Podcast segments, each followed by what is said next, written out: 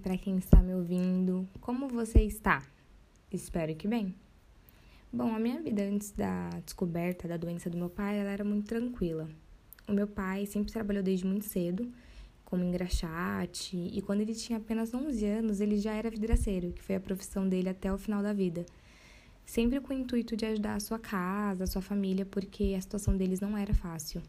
Ele sempre teve muitos objetivos, como por exemplo ter a casa própria, porque ele via a situação dos pais deles de terem que pagar aluguel e muitos filhos, o quanto era difícil, né? Então ele tinha muita vontade de ter a casinha dele e também ele passava muita vontade de comer. Ele não passava fome, porque tinha comida, mas era pouco. Então, ele pensava assim que quando ele trabalhasse bastante, ele ia poder comer tudo que ele quisesse e quanto ele quisesse, porque ele falava que quando ele ia na padaria, ele via aqueles doces que eram caros e os pais deles não tinham como comprar. Ele olhava e ficava com muita vontade, mas não tinha como naquele momento, né? Por ter começado a trabalhar desde muito cedo, ele sempre fez muita questão de ser o provedor na minha casa. Então, ele sempre achou que ele, como homem, ele que tinha que pagar todas as contas, é, sustentar a gente com tudo que a gente precisasse.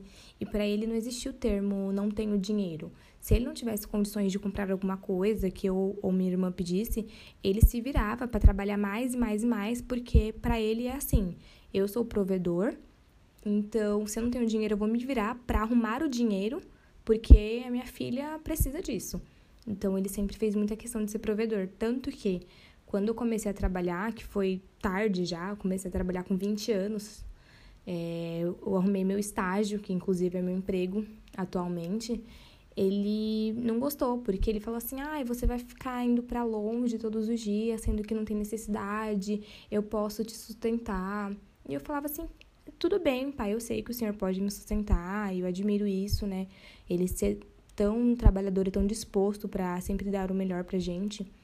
Mas eu tô já chegando numa idade que é necessário trabalhar, eu tô super desesperada para trabalhar.